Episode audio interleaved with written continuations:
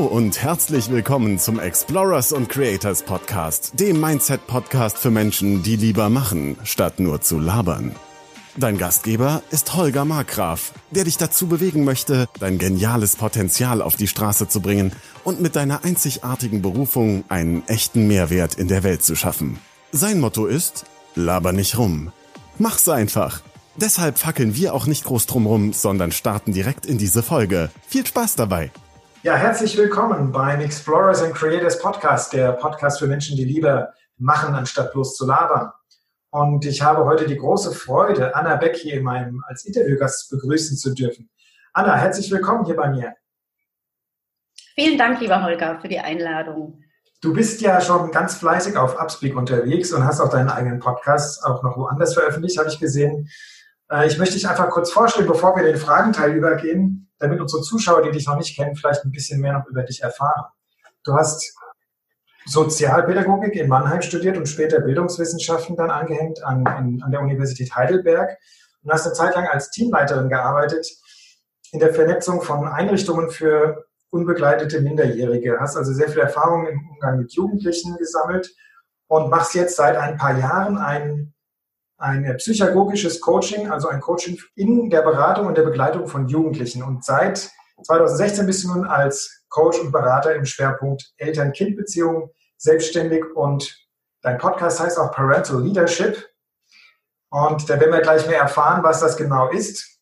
Deswegen hier nochmal ein herzliches Willkommen. Und die Frage an dich, was ist denn Parental Leadership und wie kann es die Beziehungen zwischen Eltern und Kindern verbessern? Mhm. Ja, zunächst einmal, was ist Parental Leadership? Das ist eine innere Haltung. Holger, ich möchte einfach weg von den ganzen Erziehungstipps, denn ich finde, in der Eltern-Kind-Beziehung gibt es nicht die Schablone in, einfach in einer bestimmten Situation drüber stülpen kann und schon gar nicht auf unsere Kinder, denn alles ist sehr, sehr individuell. Du als Papa bist ganz individuell und dein Kind ebenso und jede Situation ist anders.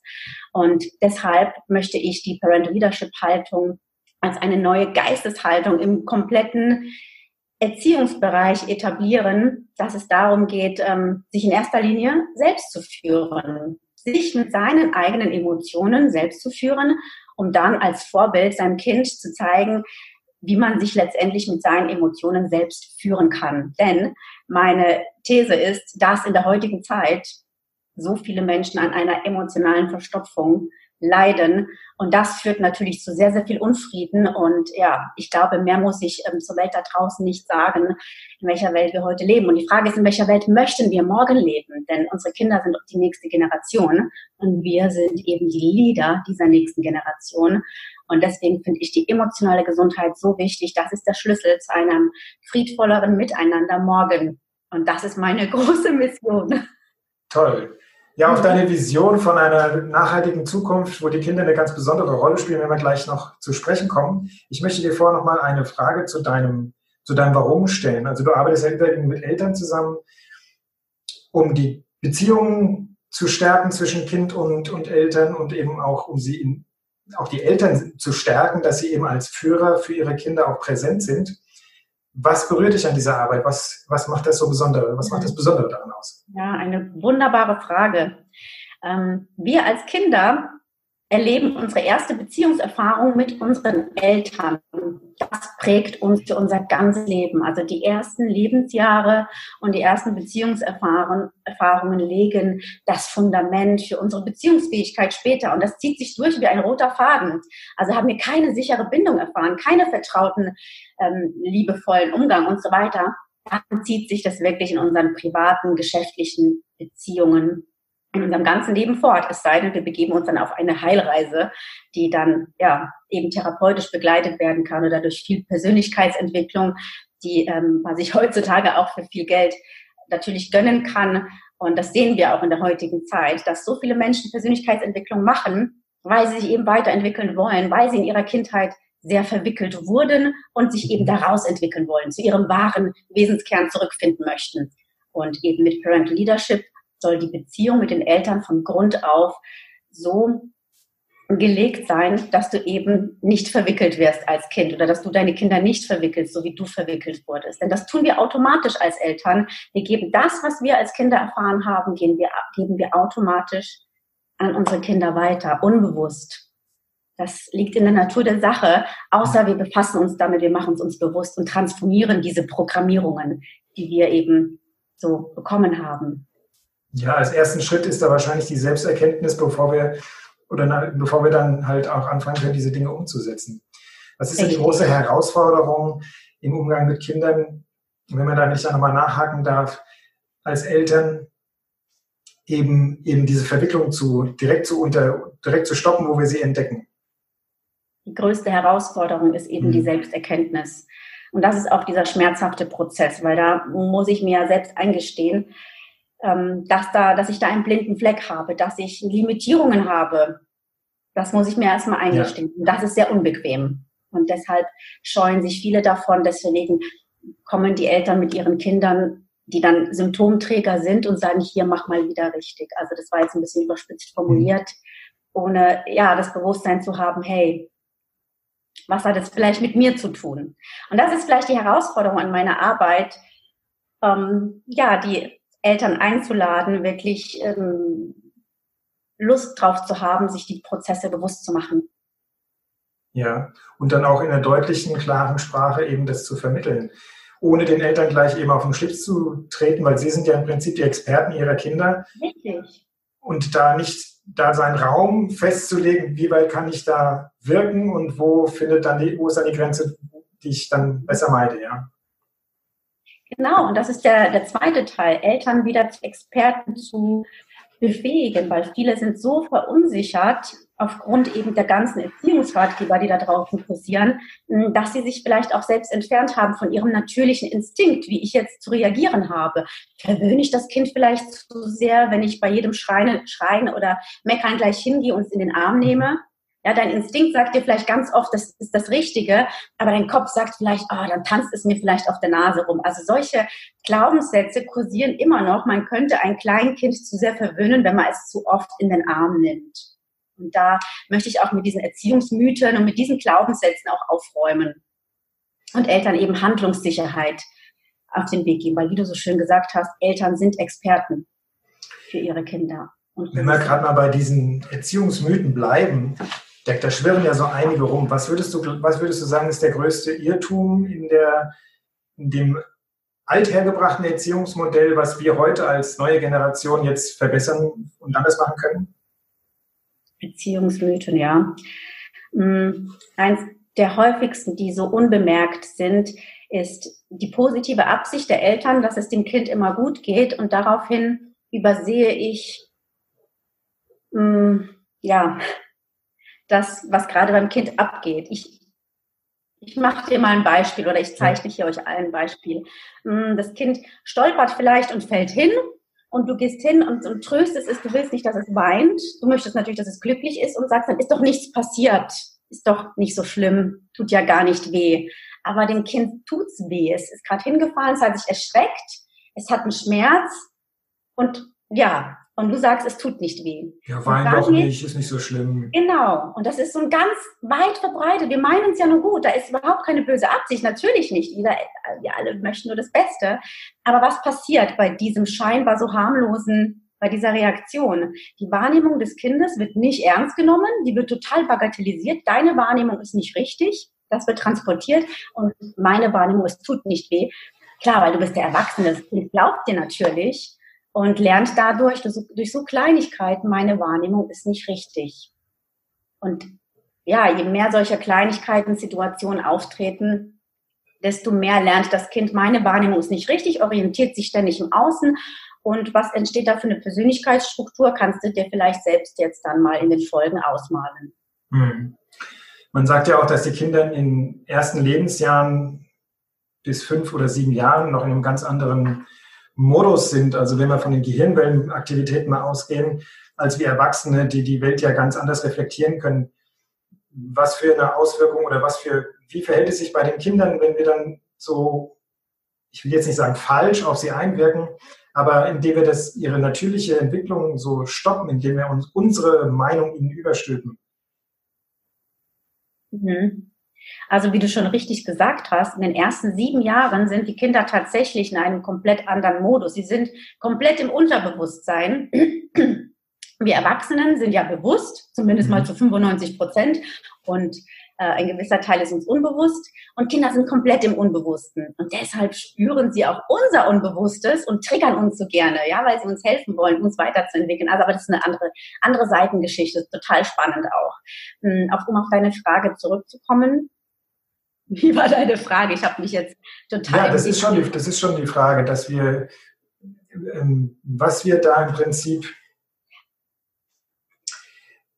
wie wir den Kindern die, die Möglichkeit geben können, eben so zu sein, wie sie sind, dass sie, dass sie diese Zeit, diese ersten fünf bis sieben Jahre auch nutzen können und gestärkt aus dieser Erfahrung hervorgehen und nicht von uns zu sehr beeinflusst werden. Mhm. Ich meine, natürlich beeinflussen wir sie. Wir beeinflussen uns ständig gegenseitig. Das ist auch vollkommen normal und gesund. Und Kinder brauchen auch Grenzen. Sie brauchen liebevolle Begrenzung. Also ein Nein aus Liebe ist total wichtig, weil das gibt ihnen ja auch Halt und Sicherheit. Mhm. Wenn alles offen ist, dann ist ja nichts dicht. Weißt du, was ich meine? Ne? Um, ähm, also wer ganz offen ist, ist auch nicht dicht. Deswegen so eine gewisse Begrenzung, eine, eine gesunde, ja, sicherheitgebende Grenzen sind schon wichtig. Und was kann man tun, damit das Kind jetzt irgendwie nicht vorgeschädigt wird, meinst du, gell? indem wir ja, eben das Kind ernst zu nehmen, ähm, nicht zu sehr in Kindersprache zu sprechen, es nicht irgendwie nachmachen, nicht zu sehr korrigieren, weil mhm. es sieht schon, wie es richtig geht, es kann es nur noch nicht.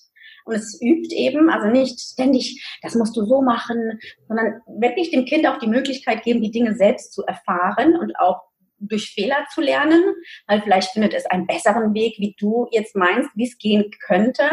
Also da einfach nicht zu sehr ja, Vorgaben zu machen ähm, und auch wirklich das Kind zu sehen. Weil oftmals neigen wir dazu, nicht das Kind zu sehen, sondern wir sehen uns und mhm. bewerten quasi das Verhalten aufgrund unserer Brille, die wir haben und können das Kind gar nicht richtig sehen. Und gerade wenn, wenn du im Stress bist, kennst du vielleicht auch, dann musst du funktionieren, dann bist du getaktet, dann willst du, dass das Kind auch funktioniert und ja, und das sind so Gefahrensituationen, wo wir dann dazu neigen, das Kind zu instrumentalisieren. Ja. Aber und das, da kannst du noch so bewusst sein, wir sind alle mehr oder weniger durchgetaktet und manchmal müssen wir einfach irgendwie funktionieren. Und da in solchen Situationen zu sagen, stopp, was ist jetzt das Schlimmste, was passieren kann, wenn ich es jetzt nicht äh, in fünf Minuten zum Supermarkt schaffe, sondern vorher noch mit meinem Kind die Katze nachgucke und mir die Zeit dafür nehme, das zu sehen. Mhm. Also da immer wieder zu sagen, stopp, was ist jetzt das Schlimmste, was passieren könnte oder was ist das wahre Bedürfnis hinter diesem gezeigten Verhalten von meinem Kind, weil oftmals ja. zeigt ein Kind ein Verhalten und wir bewerten das Verhalten und sehen gar nicht die wahre Absicht hinter dem Verhalten, weil die Absicht ist meistens ein Bedürfnis nach Bindung, nach Verbundenheit. Und das übersehen wir oftmals, weil wir nur das Verhalten sehen und bewerten es als nervig. Es ist jetzt laut oder ne, es ist, passt gerade nicht in meine, in meinen Zeitplan. Ganz genau.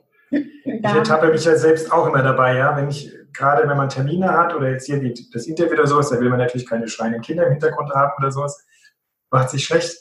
Und dann aber auch in anderen Situationen ertappe ich mich dann, dass ich dann eigentlich trotz des besseren Wissens dann mit den Kindern so umgehe, wie ich es von früher eigentlich kenne. Also das ist auch so ein verbreiteter Glaubenssatz, den ich an mir dann auch selber feststelle. Früher war es ja so, ich musste so funktionieren, also musst du jetzt auch so funktionieren. Oder früher durfte man eben nicht die Wurst ohne Brot essen, den Käse nicht ohne Brot essen, also darfst du das jetzt auch nicht machen, ja. Das macht man so nicht. Nee, das macht man so nicht, genau. Ja. Und dann stülpen wir den Kindern im Prinzip das über, was wir schon früher als Kinder nicht gemocht haben, ja, und geben es dann im Prinzip von einer Generation zu anderen weiter. Mhm. Du hast eben noch was von diesen, äh, du hast dazu gesagt, dass, dass äh, die Kinder diesen, auf die, diesen Freiraum brauchen oder suchen. Also einmal diese Bedürfnisse haben, aber dann auch einfach diesen Freiraum brauchen, um, um sich zu entfalten.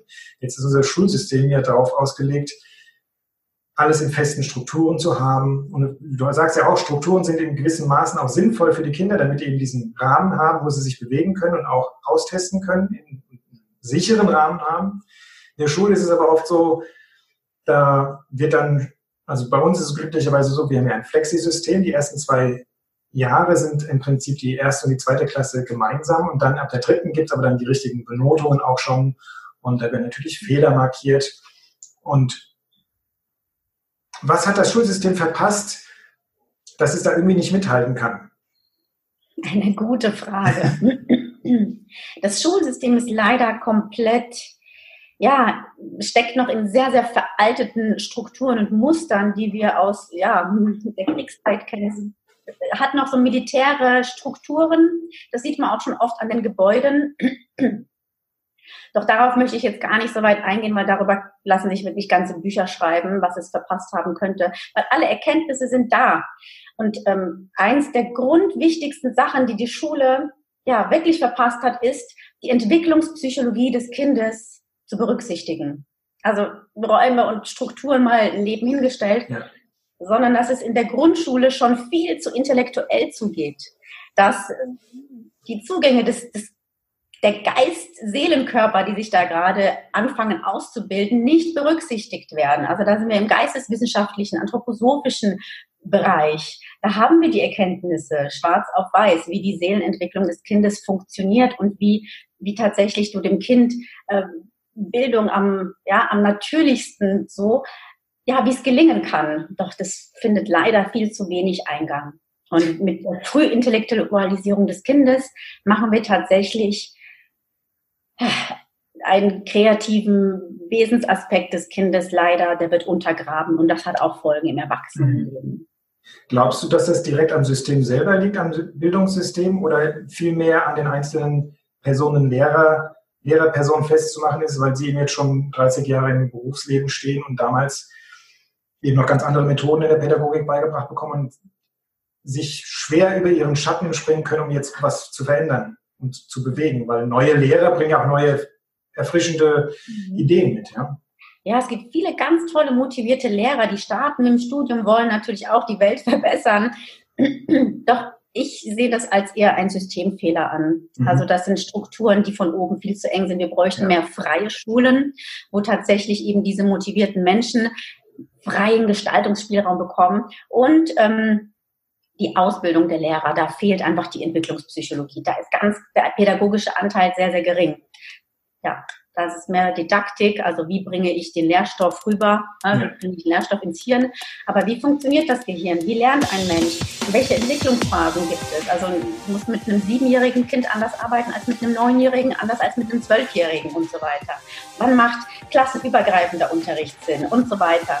Also hm, das kommt leider zu kurz. Ja.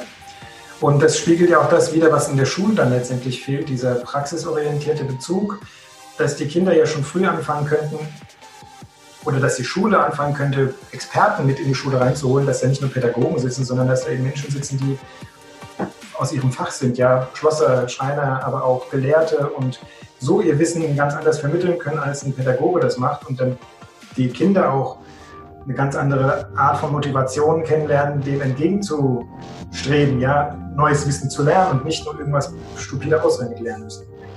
Genau.